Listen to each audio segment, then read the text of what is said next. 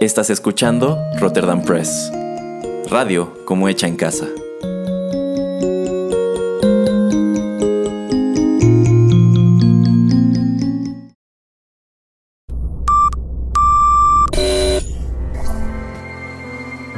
TechPili. Las nuevas tendencias y servicios en tecnología han transformado al mundo. Descubre su impacto y las polémicas que éstas generan. Bienvenido a TechPili. Nuevas tendencias, nuevos dilemas. El programa en donde analizamos la tecnología de manera relajada y divertida. TechPili.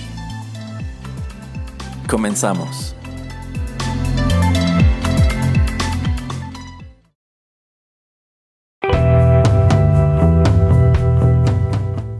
Hola, hola, ¿qué tal amigos? Bienvenidos a la emisión ya número 20 de TechPili.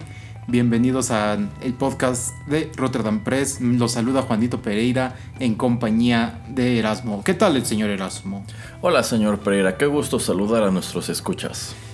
Puede imaginar que ya van 20 programas de TechPili. Sí, ya son 20. Ya, ya fueron varios ayeres. Ya es usted un anciano, señor Pereira. Pero no menos, pero mucho menos que usted, eso sí. Ah, no, no, no. Todo mundo sabe que aquí el, el veterano, el carcamán es usted. Carcam, claro que no. Claro que sí. En fin. Bueno, muchas gracias por acompañarnos. Ya saben nuestras vías de contacto. Pueden encontrarnos en Facebook, en Twitter o un correo Erasmo. ¿Te han llegado correos acaso? Eh, un par de veces sí, nos han enviado eh, correos a la dirección rotterdampress.gmail.com. Mira, qué, qué interesante. Bueno, pues vamos a arrancarnos con un poco de noticias. Eh, ¿Sabías, Erasmo, que Amazon tiene sus tiendas donde tú puedes entrar, que son de, ahora sí, tipo supermercado? Con tu cuenta solamente haces como, entras a, a la puertita, como que registras que estás entrando, pones tu- todos tus productos en tu canasta y sales sin pagar.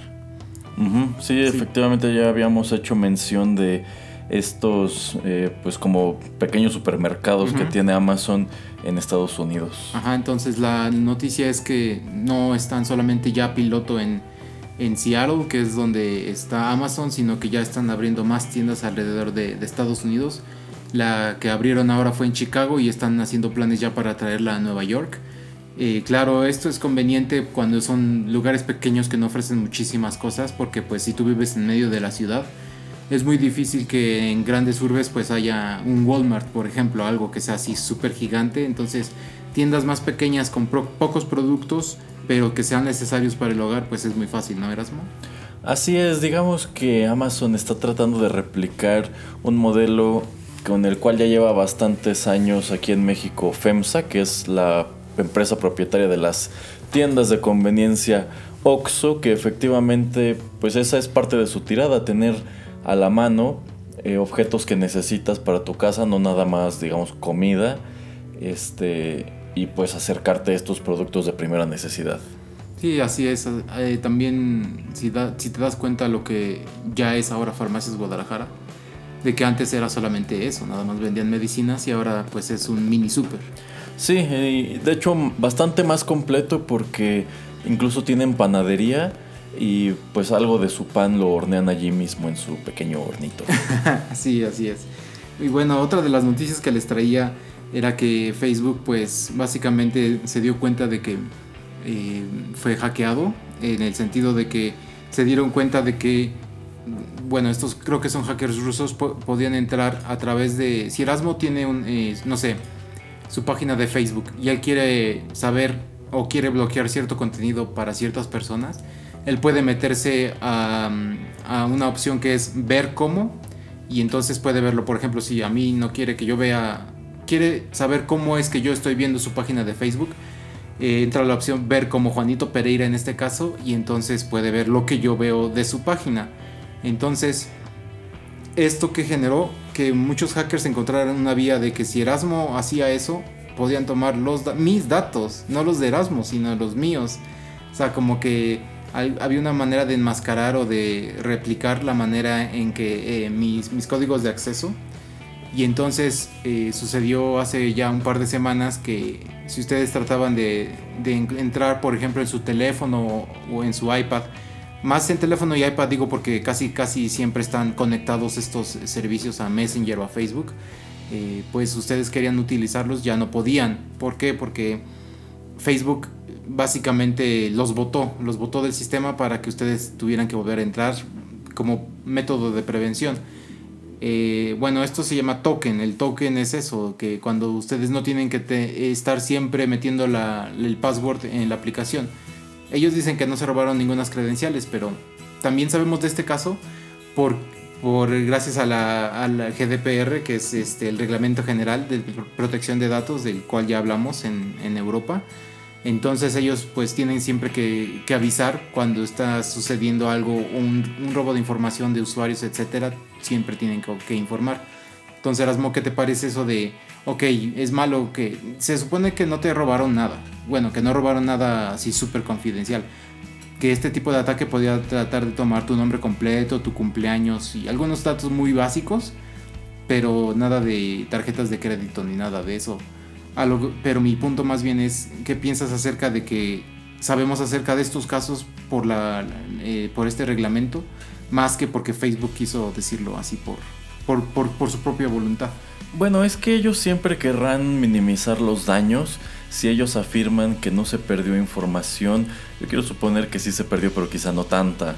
Eh, y bueno, aquí es otro caso de vulnerabilidad de esta red social que pues si hacen memoria en nuestros primeros programas hacíamos mención precisamente de este, este caso eh, en el cual se enteraron de que pues un tercero estaba obteniendo muchísima información de esta red social que se supone que estaba protegida y resultó que siempre no. Bueno, aquí pues vuelven a tener este pequeño escándalo. Efectivamente, un día pues saqué mi teléfono, intenté entrar a esta aplicación y decía que mi sesión había expirado y tenía que introducir otra vez mi contraseña y de hecho en todas las cosas que bueno no son tantas pero en las cosas que utilizo la cuenta de Facebook para entrar como Spotify o como Instagram pues ocurrió lo mismo ya estaba digamos logueado fuera tenía que meter mi contraseña otra vez y ya total cuando abro otra vez Facebook es cuando me topo con esta noticia de que fueron hackeados y pues recomendaban cambiar tus contraseñas, cosa que espero que nuestros escuchas ya hayan hecho. Sí, si no lo han hecho, pues apúrense, porque la verdad muchos de nosotros usamos la misma contraseña para varias cosas, no solamente, por ejemplo, para nuestras redes sociales. Entonces es bueno estar periódicamente cambiando las contraseñas. Y efectivamente a mí me sucede como Erasmo, pero con Messenger. De hecho, ah, con, con, Facebook Messenger, porque es lo único que tengo como que está eh, metido, está el login. Solo porque no he encontrado el botón o porque me da flojera buscar cómo hacer el logout en el iPad. Porque de hecho no, ya ni lo tengo en el teléfono, porque ya no, no quiero que esté siempre conectado a, todas horas. Entonces prefiero tenerlo solamente en un lugar y sí también me sucedió. Entonces Facebook dice que fueron 50 millones de personas, pero unos cálculos dicen que pudieron ser casi 90. Y si ya nos afectó, por ejemplo, a dos personas en una misma ciudad aquí en México, pues nos, no vamos a poder saber exactamente en qué lugares del, del mundo esto puede suceder. Pero ¿qué piensas acerca de la reacción de Facebook? ¿Te, ¿Te, parece lógico, te parece inteligente o acertado que te hayan hecho eso? O sea, que te hayan avisado, bueno, hayan cerrado tu sesión de una manera preventiva. ¿Te gusta que haga eso una empresa? O sea, proactivamente, eh, ahora sí que eh, haciendo cosas aunque tú no quieras? Eh, sí, la verdad me parece una decisión bastante sensata y una buena medida de seguridad. Eh, pues esto de que a lo mejor pues tú no te enteras de esta noticia y pues allí sigue tu cuenta y qué tal si de verdad vulneraron algo importante y después tienes problemas. Entonces aquí es eso, es una medida preventiva, como avisarle a todos, eh, pues pasó algo, cambia tu contraseña, que me recuerda bastante un caso que también compartí en el programa respecto a lo que me sucedió alguna vez con el PlayStation, de que cuando lo encendí lo primero que me pidió el aparato este era cambiar mi contraseña y, mis este, settings de privacidad. Eh, pues por una situación igual, aunque en aquel momento no hicieron público pues nada de que los hubieran hackeado o algo así. Eh, sí, sí me late que Facebook lo haya manejado de este modo. No sabía que en realidad esto se da a conocer a través de este nuevo reglamento en Europa y no porque Facebook lo haya eh, deseado. Pero lo que sí me tocó leer por allí es que algunos usuarios estaban compartiendo una presunta nota de que como reacción Facebook estaba borrando todas las noticias o comentarios que tuvieran que ver con el hackeo. No sé si esto fuera cierto, pero francamente no me sorprendería. Pues sí, sí es verdad, porque lo que sucedió en este caso es que están, cuando la gente comparte muchas veces el mismo enlace, el sistema de Facebook está como programado para revisar de dónde está viniendo la noticia y si mucha gente la está compartiendo, pues el logaritmo, el algoritmo de, Facebook piensa que puede ser spam, que tal vez hay cuentas zombies o que alguien se apoderó de estas cuentas y que como la información se está compartiendo tanto y tantas veces tan rápido, dicen esto puede ser algún tipo, no sé, de malware o quieren tomar tus datos de algún otro tipo de manera, etcétera. Que es la excusa barata para mí, claro, porque también eran de sitios que pues son normalmente de noticias tecnológicas. Entonces a mí se me hace la excusa barata de, ay no, lo estoy bloqueando porque el sistema, no fui yo, ¿eh? Pero pues Erasmo, si tú quieres compartir, si quieres echarle tierra y estás en, el, en, en su sitio, pues obviamente no les conviene a su imagen, que está muy mal hecho. No van a admitir si fueron ellos a propósito, pero para mí es, suena lógico y qué mal que lo hicieron. Si es que lo hicieron. Pues sí, otra cuestión de la que me enteré, pues a raíz de este rollo de cambiar la contraseña, es, en primer lugar, que es muy fácil hacerlo. Porque hay otros sitios que si tú quieres cambiar tu contraseña, sobre todo cuando hablamos de correos, es medio engorroso de que tienen que enviarte un correo a otra cuenta y tienes que confirmar un enlace, etc. Pero en el caso de Facebook es muy sencillo e incluso te llega un correo avisándote que tu cambio de contraseña fue exitoso. Y si no fuiste tú quien la cambió, ahí hay un como botón de pánico que dice algo así de que si das clic allí creo que pueden congelar tu cuenta cierto tiempo hasta que lo resuelvas, no sé. Supongo que por eso, por cualquier emergencia. Y también tienen ahora una opción que te permite eh, ver qué, en qué dispositivos está activa tu cuenta. Eh, y bueno, el día que yo chequé esto, pues estaba la computadora donde realizaba mi, mi cambio de contraseña y también mi teléfono. Lo único que sí me pareció curioso es que su sistema rastreaba mi computadora en un municipio pues más o menos lejos de aquí. Pero bueno, esto no es porque alguien más lo estuviera utilizando allá, sino porque, pues digamos que no tiene una manera exacta de saber de pronto en dónde está tu computadora, entonces lo triangulan nada más. Eh, que esta es una opción que también tiene Gmail. ustedes pueden intentarlo algún día. Si hay una computadora en la que ustedes siempre abren su cuenta, déjenla abierta y después vayan a otra computadora y ábranlo allí. En primer lugar, si ustedes rara vez abren su cuenta en un equipo distinto, les va a pedir una confirmación a través de un mensaje de texto en su celular y les manda un código y ya este, cuando ustedes lo introducen los deja abrirlo. Si no, no. Incluso llevan el riesgo de que si se equivocan, que bloquea su cuenta. Eh, pero bueno, si ustedes abren su cuenta en una máquina adicional, en la parte inferior a la derecha les aparecerá una pestañita amarilla que dice en uso en una ubicación más. Y si son más computadoras, pues ahí les aparece en cuántos dispositivos está abierto. Y si dan clic, sucede exactamente lo mismo que con Facebook. Les dice qué dispositivo es y en dónde se encuentra. Que de hecho, Gmail sí me tocó alguna vez una sorpresa de que me mandaron un correo de que acababa de iniciar sesión en Veracruz. Ajá.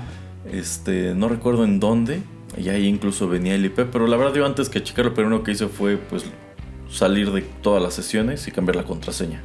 Bien hecho, señor Erasmo. sí, bien sí, sí, lo sé. Y bueno, como tip adicional, es muy peligroso que ustedes utilicen la misma contraseña para varias cosas. Yo sé que de pronto es enredado y hasta da flojera memorizarlas o incluso tenerlas anotadas en un cuaderno o una hoja que quizás después pierdas.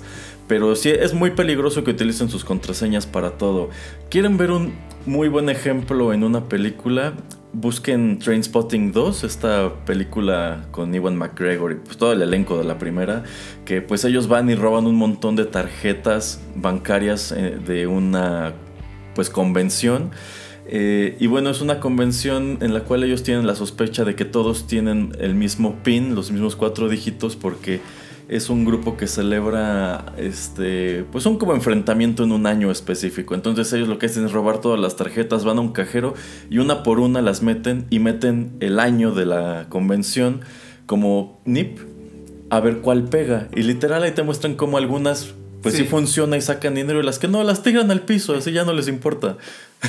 Entonces, cuando alguien hackea una contraseña suya, lo más probable es que intente utilizarla en todo lo que pueda, sobre todo sitios en donde se puedan comprar cosas.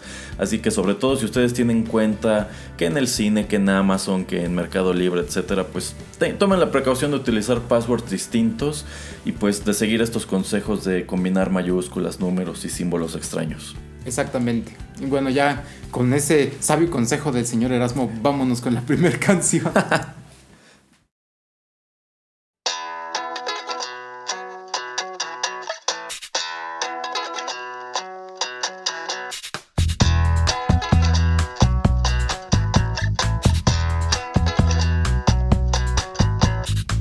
Adjectives on the typewriter. He moves his words like a prize fighter.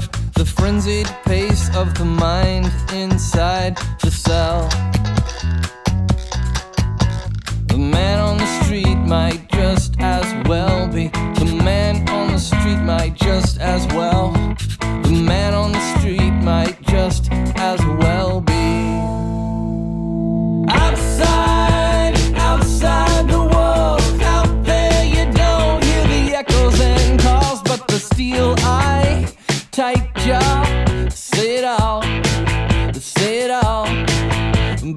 white paint, plastic saints, say it all, say it all, say it all, say it all, say it all, say it all, say it all, say it all, say somebody got to say it all.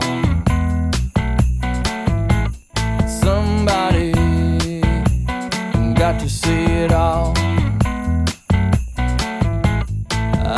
So nervous, I'm so tense. My heart can't forget about this self defense. When the air is so hot and my breath comes fast, I thumb the cool blade, but I know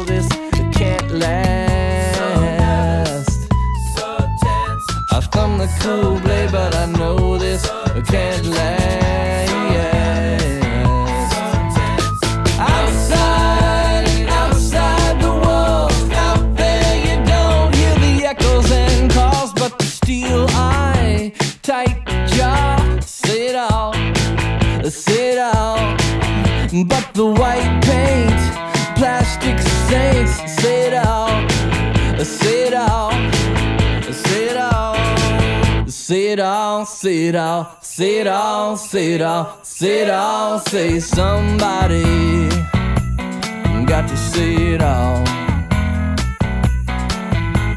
Somebody got to sit down. Yeah, adjectives on the typewriter. He moves his words like a prize fighter.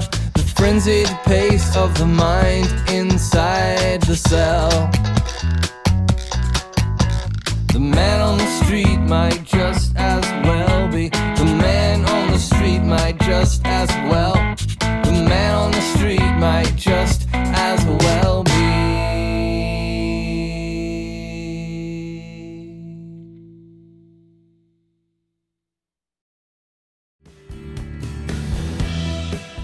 Ya estamos de regreso, acabamos de escuchar al grupo musical Cake con su canción Shadow Stabbing del 2001. Esto sale en el álbum Comfort Eagle. Ay, siempre que escucho a estos sujetos se me antoja un pastel.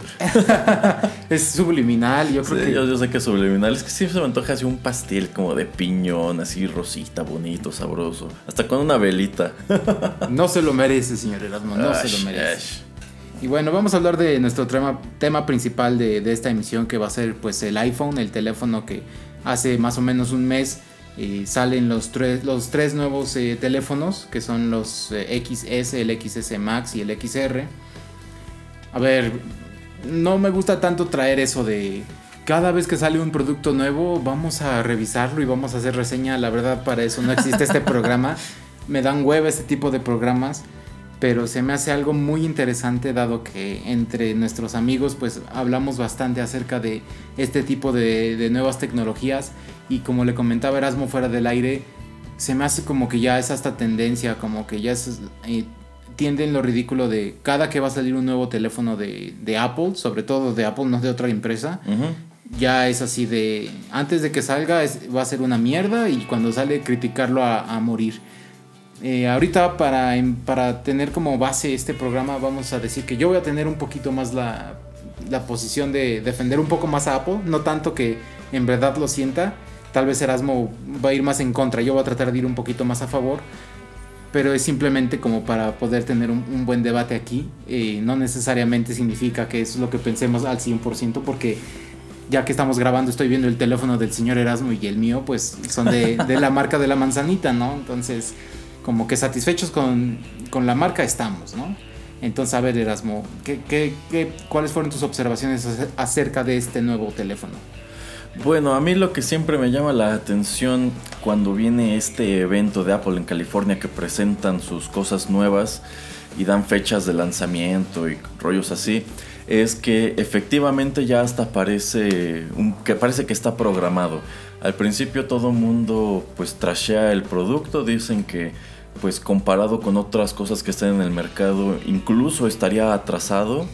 Eh, sin embargo, cuando llega la fecha de, de lanzamiento, se da este fenómeno de que las personas acampan afuera de las Apple Store para conseguir el aparatito antes que nadie. A mí esto la verdad siempre me ha parecido súper ridículo porque no hace ninguna diferencia de ir a las 11 de la mañana cuando abren y comprarlo. O sea, ¿qué, qué- qué ganas? O sea, para mí en realidad no tiene ningún valor adicional tenerlo unas 10, 12 horas antes que los demás. O, pídelo, pero- o pídelo en línea, ¿no? o, o lo pides en línea, exacto.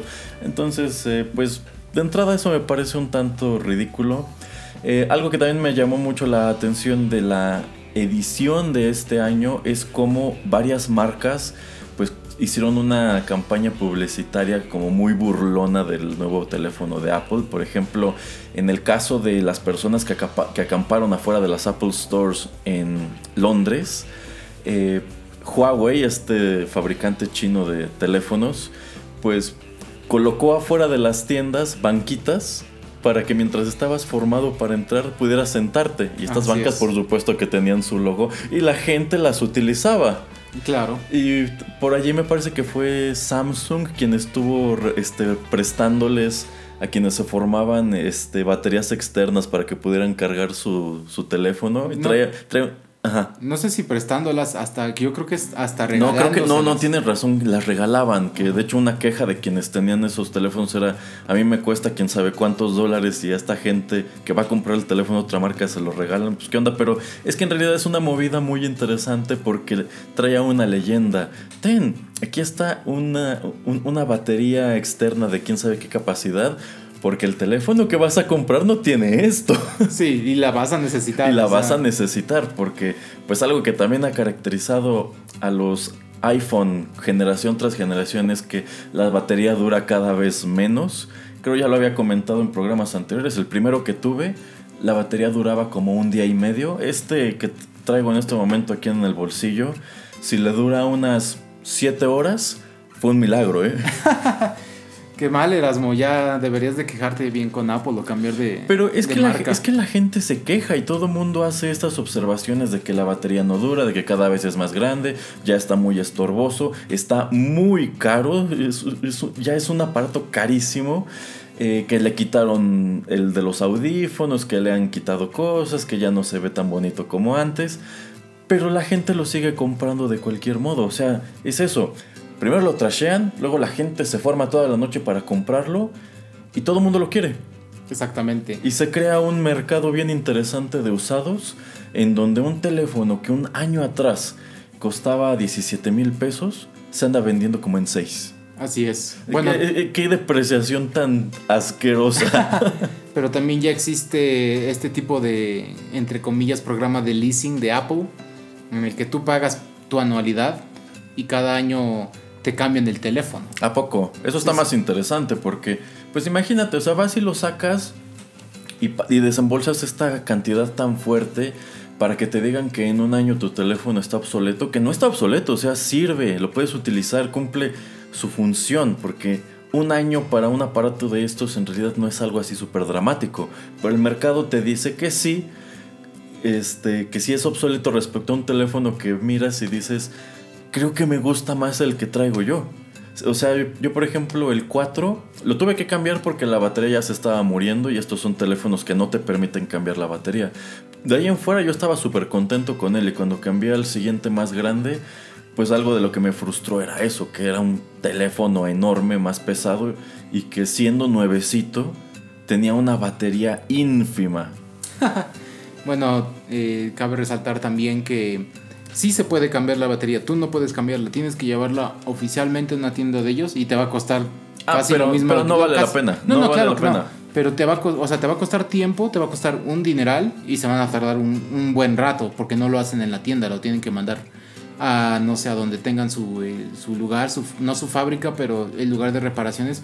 Entonces es tanto el problema y no sé si es la batería te la van a cobrar no sé en 5 mil 6 mil pesos como dice Erasmo que es lo que en lo que él vendería el teléfono Exacto, Ajá, sí, no, no este, vale la pena no, no vale la pena arreglarlo. Aquí un, un caso que me viene a la memoria, mi hermano tuvo un iPod cuando el iPod era, uy, el iPod, y le salió defectuoso. Ajá. Entonces, pues lo llevó a donde, a donde lo compró en la Ciudad de México y le dijeron que, pues sí, estaba efectivamente defectuoso, pero que lo que aplicaba allí no era un cambio del aparato, sino reparación. Entonces, eh, le mandaron de Apple en California un empaque, creo que era de FedEx o de UPS. Entonces él lo único que tenía que hacer era echar allí su iPod, dejarlo en una oficina de esta paquetería. mensajería y entonces lo iban a mandar a California, ya lo iban a arreglar y se lo iban a, re- a regresar. Y efectivamente así fue. Esto se tardó aproximadamente un mes, pero le devolvieron su iPod funcional. Mira qué interesante, qué Sí, chistoso. Sí, sí, sí. Y pues qué engorroso, ¿no? Porque en aquel entonces este era un aparato carísimo. Y que te digan, pues te vas a quedar sin él un mes, aunque es nuestra culpa. Ay, Yo lo sé. Bueno, pero por lo menos en ese sentido, a mí me ha pasado dos veces con el, iPod Shuffle, que era el más chiquitito. Ni pantalla tenía, era cuando sale de... Creo que todavía yo tenía el de un giga. Y entonces se me descompone, ya no quiere prender. Lo llevo a, la tienda donde lo compré. Y les digo, oye, pues mira, tengo un mes con esto y no sirve. Y como a los tres días me llamaron y me dieron otro. No sé si estaba nuevo o si era de los que habían reparado, pero me lo cambiaron. Y con el iPod Touch también me pasó. El botón, el que es como de mm, prendido y apagado, se le había quedado pegado. ah, Y, y les digo, pues no puedo como hacer nada, ¿no? Entonces, ¿qué onda? Y lo mismo, me, este, se, lo, se los dejé. Tenemos que revisarlo, lo mandaron no sé a dónde revisar, ¿sabes qué? Pues sí, es nuestro problema, no es que lo hayas tirado, la, la, la. Toma, aquí está otro. Que te otra vez, no sé si es uno de los que ya tenían reparados que nada más me, me, me dejaron. Porque digo, no venía en una cajita nueva ni nada, sino ya ahí venía ya sin rayaduras ni nada, ¿eh? Pero... Y me duró, o sea, los dos me duraron, no se descompusieron. En ese sentido, en ese tipo de servicio al cliente me, me gustó muchísimo. Pero no veo lo mismo pasando hoy en día, porque eso de lo que te hablo fue como hace 8 años. Y no era un producto tan carísimo como un iPhone. Ah, sí, sí, sí. Pero bueno, fíjese, señor Pereira, ahora que mencionamos estos casos o este asunto de que usted pues no sabe si le dieron un producto nuevo o uno reparado, eh, me, me- eh, me remonta a este programa en donde hablamos sobre la revista Club Nintendo y el famosísimo taller de Luigi donde te arreglaban tu Nintendo. Ajá. ¿Por qué no hay un taller de Steve donde puedas llevar tu, tus aparatos Apple a que te los arreglen? Steve. Sí, el taller de Sí, Steve. Bueno, no es. No, pero que fuera oficial, así, autorizado por Apple. No, no de estos que andan en las placitas y los kioscos que No, según no. son hospitales de celular. No, No, no, no, así oficial. El taller de Steve y, y que pongan así una caricatura de Steve Jobs como arreglando un teléfono. Lléveles la propuesta, señora. Estaría muy padre. Yo, yo sí lo llevaría, aunque seguro sería un servicio carísimo. Pero bueno, eh, aquí este al señor Pereira le dieron más respuesta para la garantía porque estábamos hablando de que pues sus aparatos ya eran productos establecidos en el mercado. Cuando a mi hermano le pasó lo del iPod, pues era nuevo, entonces me imagino que procedió esto de mandarlo a Estados Unidos porque aquí no había quien Ah, lo sí, arreglara ni lo revisara, entonces pues el dictamen tuvo que venir desde allá. Así es, exactamente lo que tú dices, cuando el producto ya, ya está en el mercado, ya está establecido, pues es mucho más fácil encontrar quien te lo pueda reparar.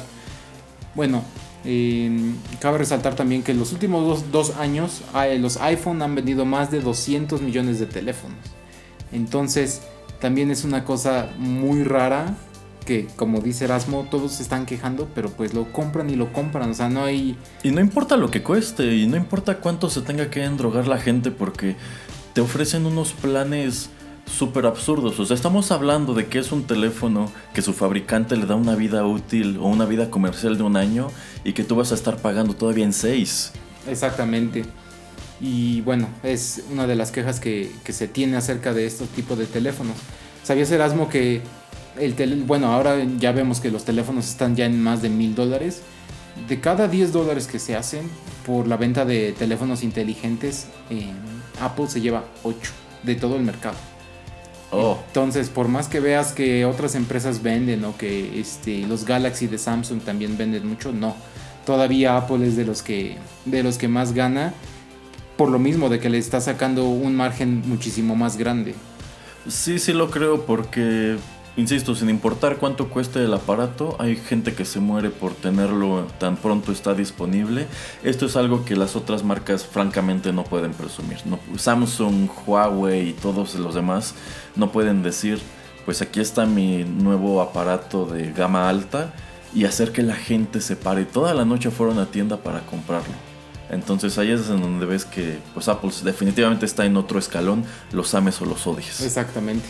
Y te das cuenta mucho del miedo que le tienen a Apple, dado que el mismo día que se presentan los nuevos teléfonos, sobre todo estos últimos dos o tres años, la competencia, más que nada Samsung, saca el mismo día comerciales nuevos para sus teléfonos. Sí, sí, de hecho, eh, pues es de estas medidas comerciales que toman para, digamos, minimizar los daños. O sea, saben que ese día nadie hablará de sus cosas, entonces tienen que invertir para que, pues, se hable aunque sea un poco, porque si no, pues este es el monstruo, es el, es el gigante que se los come. Exactamente. Y ya que estabas tú quejándote, eh, comillas, acerca del tamaño del teléfono, pues también la, señorita Chio que nos propuso que, que habláramos acerca de, de los iPhones, saludos señorita Chio, eh, nos decía eso de que hay- nos presenta un artículo donde nos dice, ay, es que para las mujeres, bueno, aparte como Oh, muy- súper oh. misógino y súper sexista el artículo, Ajá. las mujeres se quejan porque en sus bolsas ya no les van a caber los teléfonos y aparte en sus eh, bolsas de sus pantalones no caben. Bueno, yo, y yo le decía a la señorita Chio, en primer lugar, las bolsas de los pantalones de las mujeres son muy pequeñitos. Nunca, yo creo que ni el teléfono... No, de hecho no les cabe nada. O sea, algo- hay pantalones de dama que están de adorno nada más. O sea, no es un bolsillo, nada más tiene la forma. Ajá, y entonces para mí también eso es- significa que las mujeres pues en cierta manera no quieren ese tipo de bolsillos. Si los quisieran, y empezarían a comprar yo creo, no sé, los eh, skinny jeans más apretados de hombre para que parecieran de mujer pero que tengan bolsillos este, más grandes. O también para lo de la, lo de la bolsa, eh, bolsa esa como accesorio o bolsa, también se me hacía muy estúpido. Y lo que le decía yo a la señorita Chio es eso de, bueno, eh, los hombres som- somos los que más nos quejamos porque ya no nos va a acabar el teléfono en, en el pantalón. O sea, vamos a tener que literalmente nosotros comprar eh, algún tipo de bolsa o cartera para tener que estar llevando nuestros teléfonos. Sí, bueno, de hecho este asunto de los pantalones con bolsillos pequeños, pues no es exclusivo de los pantalones de mujer. Si ustedes alguna vez han comprado unos jeans que sean skinny, eh, pues como son tan entallados de la cintura, en realidad no tienen nada de espacio, o sea, igual están de adorno, pero ustedes tratan de meter su cartera o lo que sea, y pues no, es hasta incómodo, o sea, se los aprieta contra la pierna. Eh, en el caso de la ropa para mujer, pues también, o sea, para que sus pantalones tengan esta forma, para que estén tan entallados, pues tienes que sacrificar ese espacio. Porque si traes una prenda tan ajustada y pues te metes allí, digamos, la cartera, pues te ve súper raro. Sí. Este, pero sí, la verdad está muy... Está medio odioso de leer este artículo que nos compartió en donde viene esta queja. Eh, yo, yo no veo de qué modo el tamaño de un aparato pueda ser este, sexista. O sea, eh, manos hay de todos los tamaños en el mundo. Las manos del señor Pereira son muchísimo más grandes que mis manos. Ah, pero bueno, eso, eso no lo comenté, perdón, de que decía que el teléfono era sexista por esa misma razón, de que sí, pero como yo... que estaba enfocado a más hombres porque los tamaños estaban creciendo, entonces que las manos de los hombres eran No. más grandes que las No las necesariamente. mujeres. Yo lo sé. Ajá. Ajá, y que entonces era más fácil para un hombre manejar estos teléfonos que para una mujer. Antes yo me atrevería a decir que si fuera el caso, son teléfonos que no están pensados para la little people, para las personas pequeñas este, que pues tienen maño- manos pequeñas y pues para sostener un teléfono de estos necesitan ambas. Pero pues no veo que nadie se queje en ese respecto. Y pues no, o sea, yo creo que acusar una cuestión de este tipo, nada más basándote en cuán ergonómico sea a tu conveniencia un aparato, pues no, no, no me parece algo, no me parece algo viable. Sí, pero bueno, retomando un poquito acerca de- del tamaño del teléfono, pues ya no se venden tantos teléfonos, no sé, de 4 pulgadas de, de pantalla, porque la gente ya los deja de comprar. Eh, fue Apple uno de los últimos en que empezó a hacer teléfonos más grandes, creo que empezaron desde el iPhone 6. Pero pues el iPhone 5, el 5S todavía tenían un tamaño pues a mí me gustaba más el tamaño de la pantalla. Era un poco más pequeño pero más manejable, más fácil de usar. También es un tamaño que no siento que trate de hacer que tengas que estar pegado viéndolo todo el día porque pues te cansas. Entonces se me hace el tamaño perfecto. Si más gente comprara teléfonos de, de ese tamaño, pues entonces harían eh, más teléfonos de pantalla pequeña. Ahora ya todos son pues más grandes, no sé, 5 pulgadas o algo así. Eh, empezando desde. Entonces, a ver, Erasmo, tú que también tenías el, creo que también en el 4 y el 4S era una pantalla más chica. Digo, ahorita empezando este bloque te quejabas de que tu teléfono más, más nuevo, que ya no es de este, que ya es de estas pantallas un poquito más grandes, no te gusta. Entonces, ¿cuál es la diferencia? ¿Cómo ves que puede solucionarse esto para, pues, ahora sí que darle campo a toda la gente? Bueno, por allí hubo un año en el que Apple eh, lanza su nuevo teléfono, pero también saca una versión económica, que incluso venía en unos, col- en unos colores horribles. Pero siento que no les dio resultado porque eh, pues perdía ciertas características en la versión económica, ¿no? Y todo el mundo quería el bueno, el grandote. Pero, pues, digo, o sea, tampoco es como que Apple puede estar al contentillo, pero ¿por qué no hacer un iPhone mini?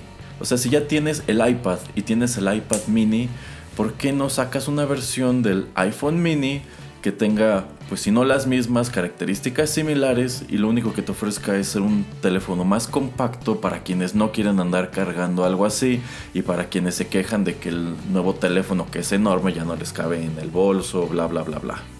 Yo considero que mercado para ese tipo de cosa habría si son capaces de llevar dos tamaños de iPad al mismo tiempo. Pero ¿por qué crees que otras empresas también están abandonando los teléfonos pequeños? O sea, también tendrían que ver, ¿sabes qué? Ok, Apple es popular, mucha gente lo está comprando, veo que se están quejando. ¿Por qué yo no saco la, la opción mini eh, con mi propia marca a ver cuánto mercado atraigo? Pero no sucede, o sea, en realidad no está sucediendo. No, y quienes lo hacen en realidad están enfocándose a ofrecer teléfonos muy económicos. Eh, así de los más baratitos que puedes comprar cuando vas a una tienda, por lo regular son pequeños.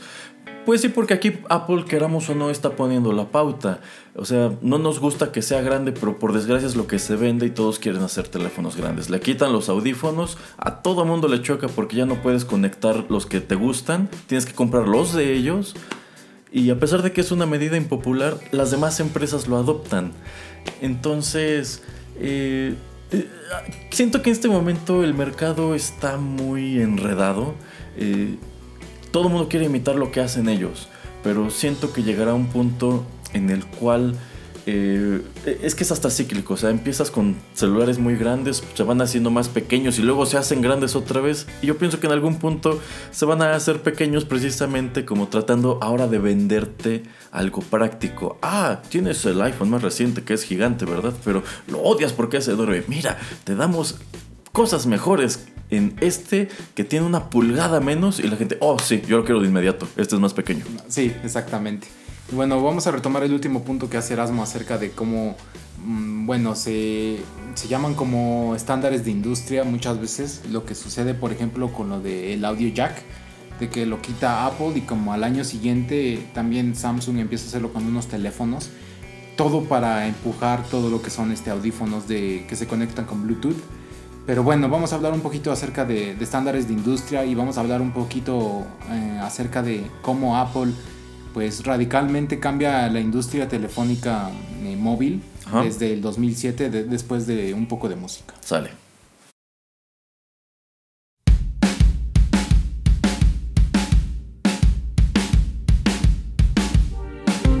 Pretty little thing, did you feel something?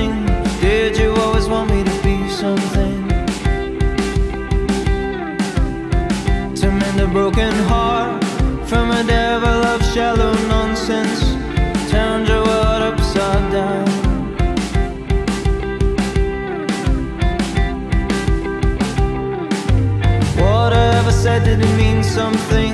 Whatever said, did it mean nothing? And did I look the part when it's all said and done? When it's all said and done.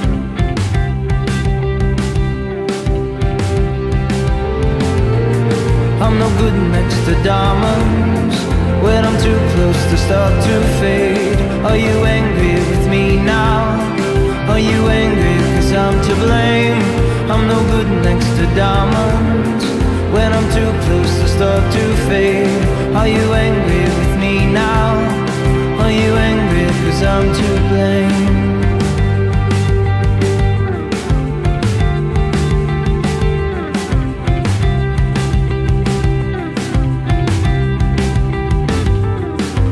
Never wanna hide the truth from you.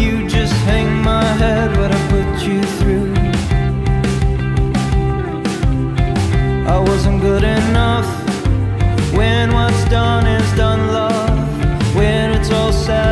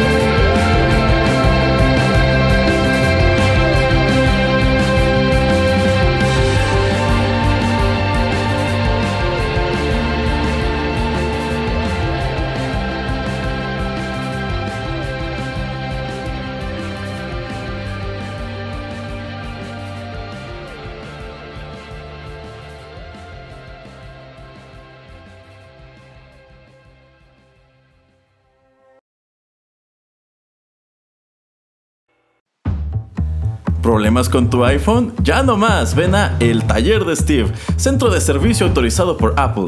Contamos con todas las refacciones para tu smartphone, tablet y equipo de cómputo. No arriesgues sus productos Apple en talleres anónimos, solamente en El Taller de Steve te damos garantía de fábrica por escrito. Y en cada reparación te llevas un cupón para Starbucks. ¿Qué más puedes pedir? Ven a El Taller de Steve, Presidente Mazarico 825 junto a Bose Boutique. Le digo al señor Pereira que es una gran idea. Pues como ya ve que los de Amazon sí nos escuchan, por lo Ah, mismo sí, que hicieron sí, el cambio sí. de pagos, yo Aquí creo que... Ahorita mismo, saliendo de aquí, voy al INPI a registrar esto. Porque si no, nos va a ganar Apple. Ah, sí. bueno, acabamos de escuchar a The Boxer Rebellion con su canso- canción Diamonds de su álbum Promises del 2013. Ya, bueno, cambiando un poquito de tema, no más talleres de Steve. Vamos a ponernos un poquito teóricos y tengo que decirles que existen dos tipos de innovaciones. Vamos a entender un poquito de dónde surge el iPhone. Déjeme sacar mi cuaderno para Sí, anotar. eh, anote porque va a haber examen al Ah, final. ¿no? ok, ok. Hay dos tipos de, inno- de innovación, Erasmo. La innovación radical y la innovación incremental. Ajá. La incremental es básicamente, pues ya sabes, la curvita que va subiendo en ascenso y pues se va haciendo más este, chata porque llega un punto en que no vas a poder hacer más innovaciones. Entonces tiene que llegar algo radical para salvar esa industria, ese producto, etc. Lo que, ¿Qué sucede con los teléfonos antes del iPhone? Estaban metiéndole ya más cosas, tratando de ponerles cámara, que tuvieran radio, eh, a veces algunos que pudieran tener alguna u otra canción en MP3, pero no pasaba nada así súper eh, diferente, ¿no? Hace 11 años eh, se le ocurre a la gente en Apple, no creo que solamente Steve Jobs, lanzar un teléfono que, sola- que no solamente puedas hacer llamadas, sino que puedas estar conectado al Internet, tener muchas aplicaciones para hacer diverso tipo de cosas, no solamente juegos, sino para oficina, para diversión, ocio, este, lecturas de algunas páginas este, de interés como son periódicos, etcétera, ¿no? Tenemos que entender que el iPhone no es el primer teléfono que te da acceso a Internet. Ajá. Ya existían los BlackBerry, Ajá, exacto. pero los BlackBerry te- no te daban las cosas que te, que te da eh, el, el- el iPhone. Para mí el iPhone, lo radical que hace, bueno, ahorita les voy a poner una lista de cosas que, ellos eh, pues ponen en el mercado con, sus aparatos, pero en conjunto del teléfono también está la App Store. O sea, es un complemento que va de la mano. Eso no lo tenía BlackBerry, entonces por eso BlackBerry pues no despega. BlackBerry era un aparato que se veía mucho como para la gente de trabajo, que necesitaba estar con correo, que era un aparato bastante difícil de hackear, eh, era muy seguro, los presidentes de Estados Unidos lo usaban. Barack Obama todo su, todos sus ocho años en, en la presidencia es el teléfono que utilizó. ¿A poco? Ajá, aún, aún cuando ya a veces se utilizaba un iPhone, pero siempre estuvo utilizando los BlackBerry y casi todo el staff eh, de la Casa Blanca o del Departamento de Estado utilizaban BlackBerry. O, o sea, traían aparatos obsoletos, porque esta empresa me parece que ya ni siquiera está comercializándolos. Ah, bueno, ya ves que hace como 3, 4 años todavía sacaron, eh, eh, bueno, trataron de hacer teléfonos, creo que ahora ya hacen muy, eh, un número muy reducido, pero es eso, su enfoque sigue siendo un poquito en negocios. Ya. O sea, gente que quiere mucha seguridad. Creo que todavía existen algunos de con la pantalla pues más o menos este de buen tamaño y con el teclado todavía físico. Ya. A mí me gusta, o sea, eh, que no tengas que estar como que estar toqueteando con tus dedos siempre la pantalla, eso me gusta. Eh, otra de las cosas que, que- que también no me gusta tanto de un teléfono con una pantalla así como lo- la que tenemos es que cuando pues te la pones en el oído, ahora sí que para hablar como un teléfono, pues lo ensucias muchísimo. Así es. En- Y pregúntenle a la señorita si no lo dejan embarrado de maquillaje. Exactamente, exactamente. Entonces es de las cosas pues, pues más, más fregadas. Entonces yo no entiendo muchas veces cómo pueden tirar tanto al iPhone de, ay, yo es que ya no sé cosas chidas, pero pues a ver, entiendan, sale el iPhone y todos los teléfonos que salen hasta el día de hoy se parecen a ese primer teléfono. Tal vez ya no en gordura, tal vez no en el tamaño, pero la estructura, donde están colocados los botones, que tengan un home button, etcétera, son ideas de iPhone.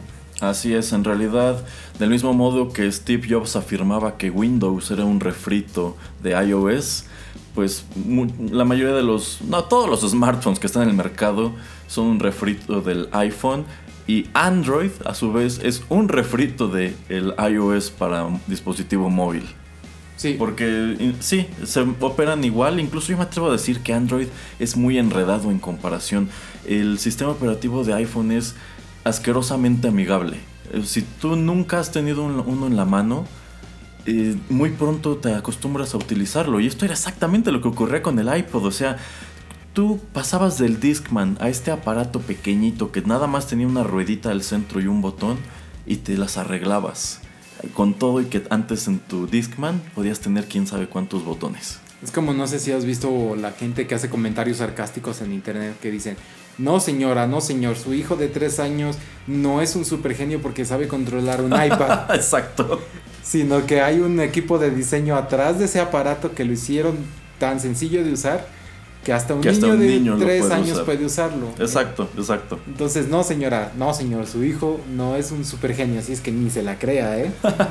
Pero, a ver, Erasmo, mucha gente diría que es un diseño muy simplista. Entonces, comparado con, con otros sistemas, lo mismo con el, el sistema operativo de, de Apple, te dirían, ay, es que es una cosa muy simple, o sea, no puedo manipularla, no puedo hacer tantas cosas como por ejemplo en Windows o como por ejemplo el que dices en Android. Eh, también la, en Android puedes tener aplicaciones que no están ni en su este, tienda virtual. Puedes bajar cosas y tenerlas ahí instaladas porque el sistema se supone, entre comillas, es amigable.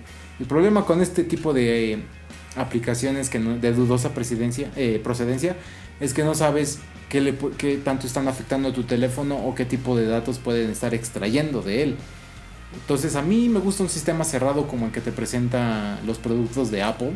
Eh, sí hay que ir por un proceso para que si tú tienes una aplicación, un programa, pues este sea aceptado. Entonces a mí eso me parece totalmente bueno, aunque dejen marginado a otro tipo de programas o de aplicaciones.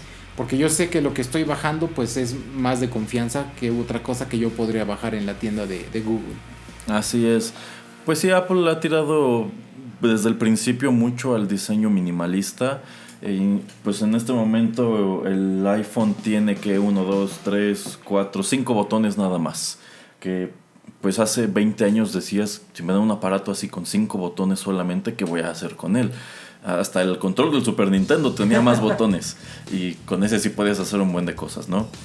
Pero pues dentro de lo que cabe han revolucionado mucho cómo interactuamos con la tecnología. También han tenido sus casos en donde el tiro les sale por la culata. Un ejemplo famosísimo es el Apple TV, que para mí este es como que el gran producto desastre de Apple de los años recientes. Nunca supieron cómo, cómo venderlo y la gente nunca supo para qué era realmente. Pero el Apple TV, si nunca lo han visto, es un cuadrito negro como de, que serán unos 8x8 eh, y se conecta a su televisión con un cable HD, como harían con un PlayStation, un reproductor Blu-ray, etc. Eh, y con- y contiene, contiene un pequeño control remoto que igual nada más trae como dos, tres botones. Pero ¿qué creen? Este control utiliza una batería como de reloj, pero es un tamaño muy especial Ajá. y es un poco cara y no la tienen en todas las tiendas de electrónica. Entonces, si de pronto ustedes o se quedan sin batería o pierden el control, su Apple TV no tiene un solo botón integrado en el cuerpo. ajá. Entonces, ustedes no tienen manera ni de prenderlo, ni de manipularlo, ni de nada, como no sea con el control. Eh, no he visto, ¿no crees que se puede bajar una, una app? Ah, para sí, sí, tu sí, sí. teléfono? De hecho, después hicieron una aplicación para el, para el iPhone Ajá. o para el iPad para que desde allí pudieses controlar tu, tu Apple TV e incluso si la enlazas a tu iMac ya también puedes controlarla desde acá. Pero al principio esta, esto era una gran lata, entonces eh, pues era enredado. O si tenías dos Apple TVs en tu casa, interferían uno con el otro. ¿Ah, sí? Sí, entonces si tú estabas en esta recámara y lo prendías y alguien más estaba ocupando el suyo en la otra, a lo mejor se lo apagabas. Qué chistoso. sí, sí, sí, sí. Y bueno, una de las cosas que vemos, la gran implicación que, que hace el iPhone es eso, ya no le llamamos programas de computadora, ya no se llaman programas, ya se llaman aplicaciones Ah, sí, por, la, por la App Store. Ajá. Entonces es otra de esas cosas que, que nos trae el iPhone. También nos trae toda una industria, o sea, no existirían eh, las redes sociales, yo creo que no serían tan, tan famosas, no serían tan usadas si no fuera por, por los teléfonos inteligentes, Ujú. que donde empieza todo esto, pues con el iPhone. Eh, para mí no existiría o no, ser- no sería tan famoso WhatsApp, e Instagram. Eh, yo creo que hubiera sido algo muy difícil que Uber pudiera arrancar como un sistema eh, de servicio de, ahora sí que de transporte. Pues Sí, allí tienes a la- algunos competidores pequeños que pujan porque utilices su servicio con WhatsApp y no con una aplicación externa. Y pues pregúntale a la gente si eso le gusta. Exactamente. Ajá. Entonces, bueno, la cantidad de trabajos que se ha generado a través solamente de que a- a- al equipo de Apple se le ocurre sacar este producto. Que muchas veces te dicen, ok, tal vez si ellos no, hubieran, no lo hubieran sacado ese año, en 3, 4, 5 años alguien más hubiera hecho el mismo producto. Tal vez. Pero eh, Apple saca el producto y empieza a generar el mercado, empieza a generar el interés. Y entonces es como otras empresas empiezan a ver, vamos a meternos a esto. Porque, por ejemplo, Sony hacía teléfono, eh, eh, empezó a hacer teléfonos por eso, Samsung también. O sea, ellos, estas, estos, eh, estas empresas eran más de electrónicos, no eran tanto de vamos a meternos a la industria de telecomunicaciones. Que también eh, los iPhone y los teléfonos inteligentes le dieron en la torre a empresas tipo Nokia, ¿no? Tipo BlackBerry, como dice Erasmo, porque estos eran los que mandaban. eh, Ericsson también, que pues, eso ya tiene mucho tiempo. Hasta los Motorola. Motorola como que todavía ahí está, pero tambaleándose. La verdad, creo que tiene años que no veo a alguien con un Motorola, aunque sea teléfono inteligente. Hello, Moto. Pero bueno, güey, te quedaste con el. Con Sí. este, ahora sí que con, con el. sí, el porque en, su momento fue muy popular. Y sí, Erasmo, eh, de las cosas que trae el, el- el iPhone, el primero también es la, la pantalla, el, el multitouch. O sea, de que podías usar dos dedos para hacer zoom in o para mover lo que estuvieras viendo.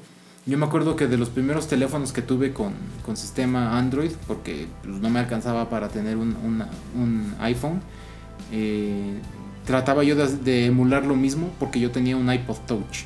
En el iPod Touch podías hacerlo, pero en el teléfono no. No, no podías hacer cosas con dos dedos, todo era con un solo dedo. Entonces, era, no era nada amigable el sistema que tenían estos primeros teléfonos de Android, que según yo era el, el que yo tuve, creo que sí era Sony, Sony Ericsson, y bastante malito. Entonces, como te digo, eh, de las cosas más recientes, por ejemplo, que, que los teléfonos eh, iPhone están tratando de poner, o que ya vemos mucho, es el de pagar solamente usando tu, tu teléfono. Sí, Samsung saca primero este tipo de servicio de NFC, que es este sin contacto, que es el tipo de transmisión. Pero Apple lo lleva al siguiente nivel haciendo que puedas hacer todas tus, todos tus pagos a través del teléfono y lo empieza a popularizar. Y la estrategia que siempre ha tenido esta empresa es de hablar con otro tipo de compañías, como dijo Erasmo ahorita en el comercial. Se van y hablan con Starbucks, con McDonald's, con empresas grandes para decirles, ¿sabes qué? Voy a sacar este sistema de, pago, y apóyame. Vamos a ver cómo hacerlo. eh, no te voy a cobrar tanto como te cobraría tal vez un banco. Vamos a poner mi terminal. Vamos a hacer negocios y hacerlo de una manera que a la gente le vaya a gustar y lo vaya a empezar a usar mucho. Que fue el caso cuando sale iTunes. La misma em- empresa va con las, eh, con las empresas de discografía y les dice, sabes que estás perdiendo dinero, te tengo este plan para que ya no estés, estés sangrando dinero y pues voilà, les funcionó. Hasta ahora que sale eh, este tipo de innovación que es radical, que es tipo Spotify, Pandora, todo este tipo de servicios que ya te dejan solamente hacer streaming y pues si quieres pagas y si no pues nada más te chutas unos comerciales. Sí, sí, ahí ya hablamos de que pues vienen a redefinir el paradigma que a su vez redefinió Apple con el concepto de iTunes y pues que curiosamente dejan de estar a la cabeza para pasar a ser pues segundones en comparación con estos otros servicios. Pues sí, es, una industria que se está transformando rapidísimo. Digamos que vamos caminando en las huellas de gigantes. este, y pues sí, cada vez te llevas más y más sorpresas. En definitiva, en los años 80, en los 90, estas transformaciones no eran tan dramáticas en tan poco tiempo. Entonces, es un, son años interesantes para ver cómo se transforma el mundo de la tecnología. Y cuando se burla la gente o hace bromas acerca de que, ay, es que este otro teléfono ya lo tenía hace 3, 4 años esta tecnología, pues es que todos se fijan en todos. O sea, todo, cuando tú estás en un mismo segmento, cuando estás tratando de, de ganar este, usuarios, de vender tu producto, estás viendo qué es lo que le funciona a los demás. Por lo mismo empezó a hacer el diseño, empezó a hacer una App Store, todas las demás empresas. O sea, hasta Microsoft cuando saca su teléfono también tienen este, su propia App Store, eh, Android obviamente con Google. ¿Por qué? Porque ah, estam- estamos viendo que esa es la manera en que la gente quiere adquirir este, sus aplicaciones para sus teléfonos. Apple, por ejemplo, ve, mucha gente sí está interesada en usar dos chips para su teléfono. Pues, ¿qué hago con mi último teléfono? Le voy a poner dos chips. Eh, a la gente le gusta, no sé, la pantalla OLED, que fue la vez en, en el teléfono pasado, creo que en este ya no la tiene.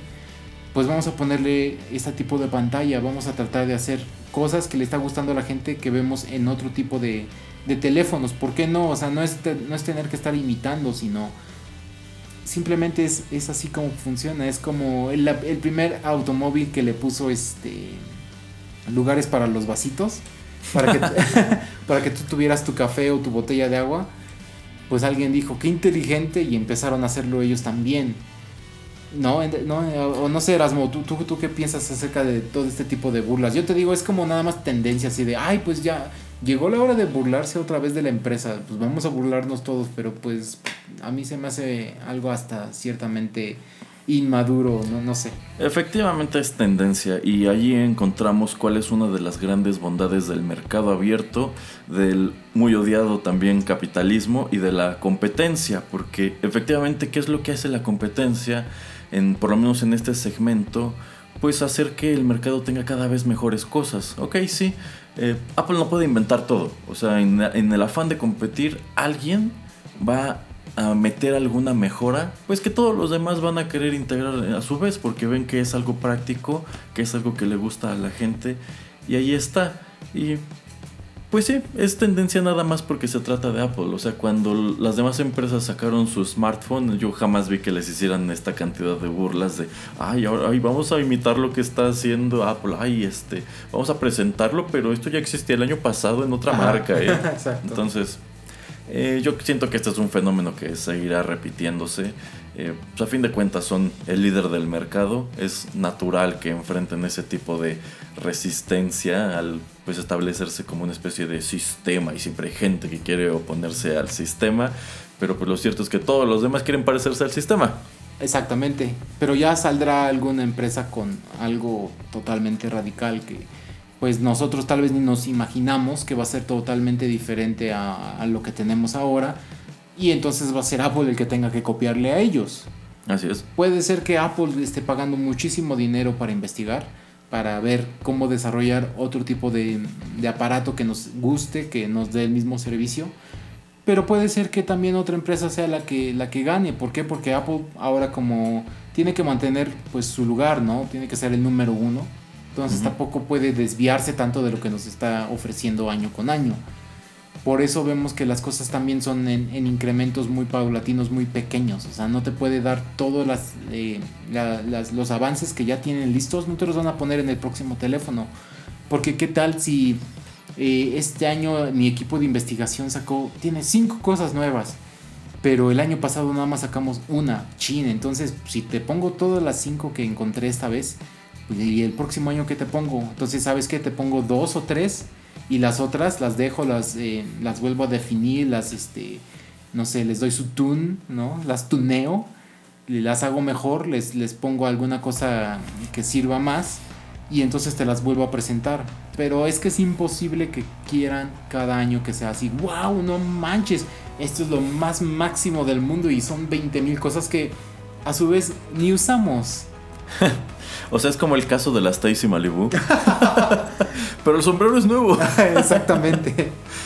Sí, algo así, algo así funciona Sí, sí, el y- bueno, a ver, es, o sea, ya nada más diciendo eso, por ejemplo, con, cuando usas este algún servicio de Microsoft Office, que es Word, PowerPoint, Excel, estoy seguro que nadie en su vida ha usado todas las opciones de ninguno de estos productos. Ah, no, no, no, Por más que los usen así casi diario, nadie ha utilizado ninguno de estos este, productos a su máximo. ¿Por qué? Porque no es necesario. Porque tú en, en, en, en, en tu trabajo, o no sé, en tu escuela, en lo que sea, no lo necesitas. Entonces no, lo aprendes, no tienes la curiosidad, pues ¿para qué lo vas a hacer? ¿no? Lo mismo con los teléfonos de cualquier empresa, ¿eh? O sea, tienen 20 cosas que tú nunca des- de- sabes, descubriste que están ahí.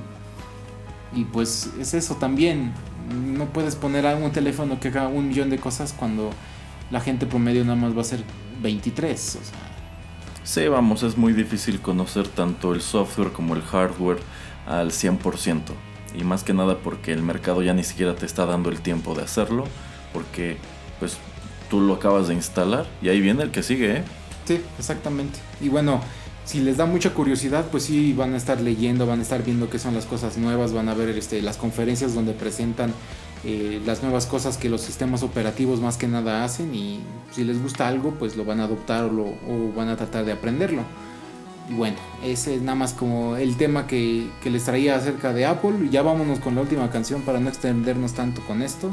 Y a ver si Erasmo se le ocurre otra, alguna otra cosa final que decir de, de los iPhone. Y si no, pues nada más cerramos con el dato curioso de la semana. Órale, pues.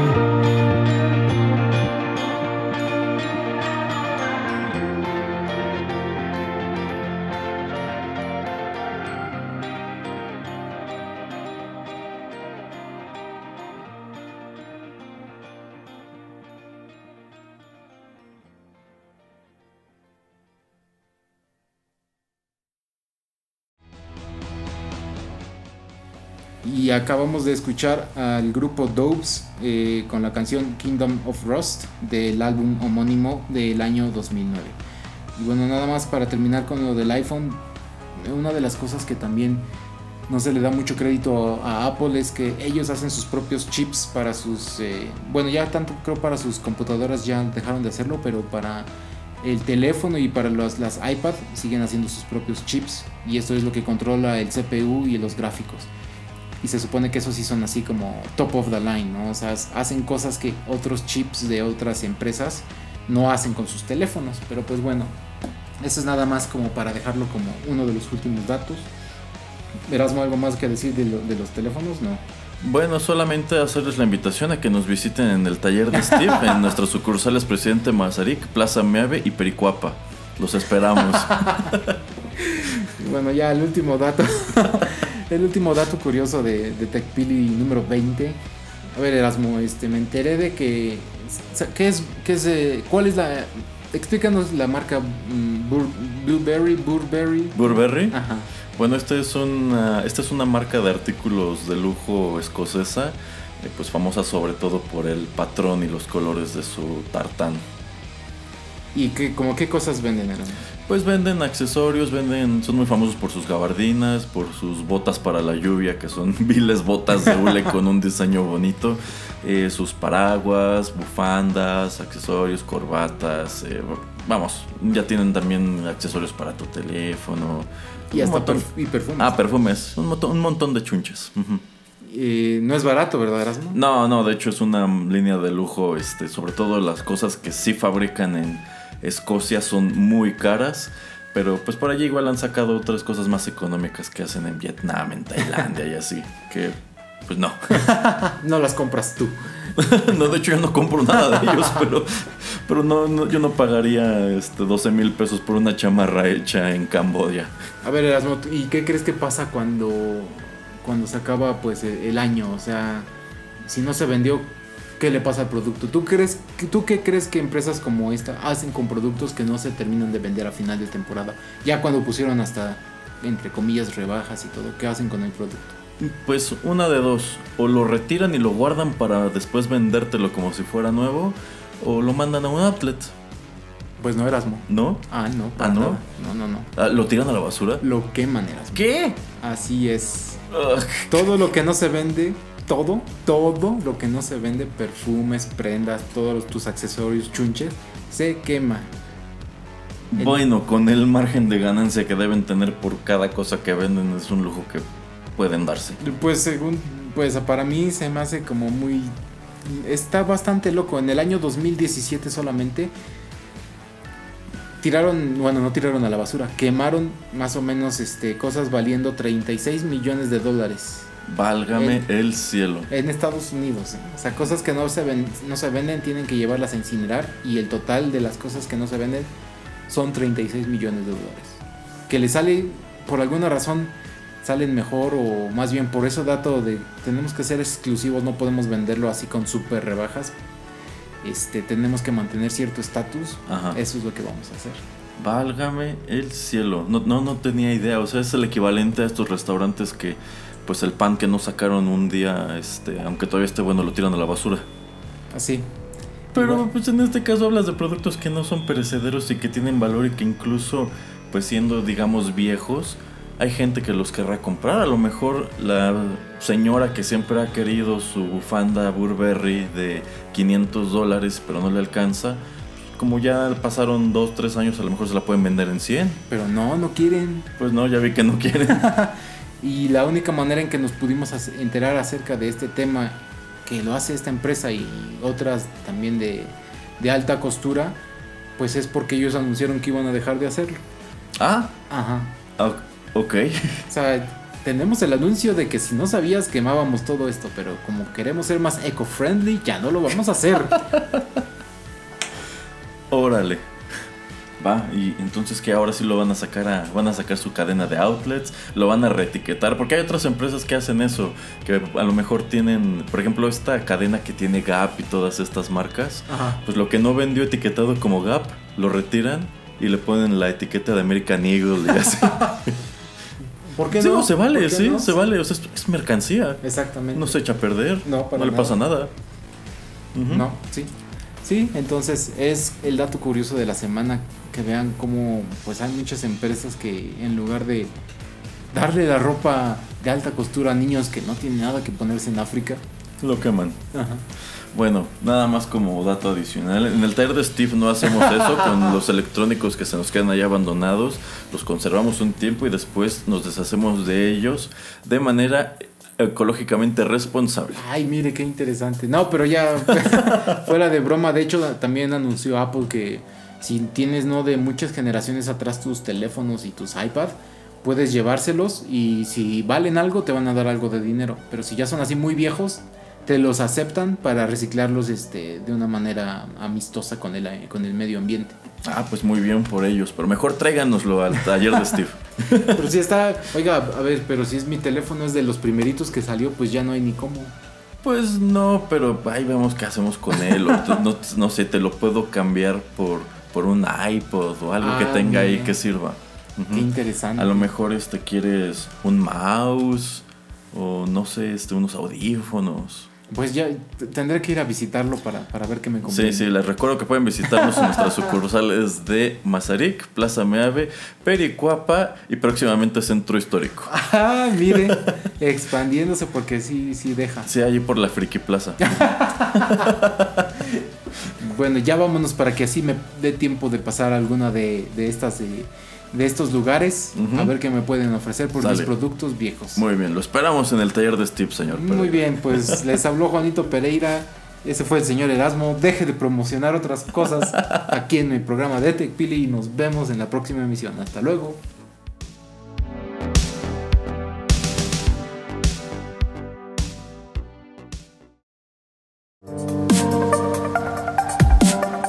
Esto fue TechPili.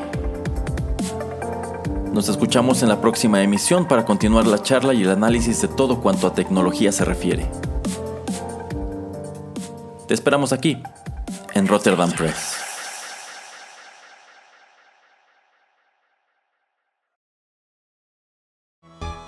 Villaje Cibernético, revista cultural en línea.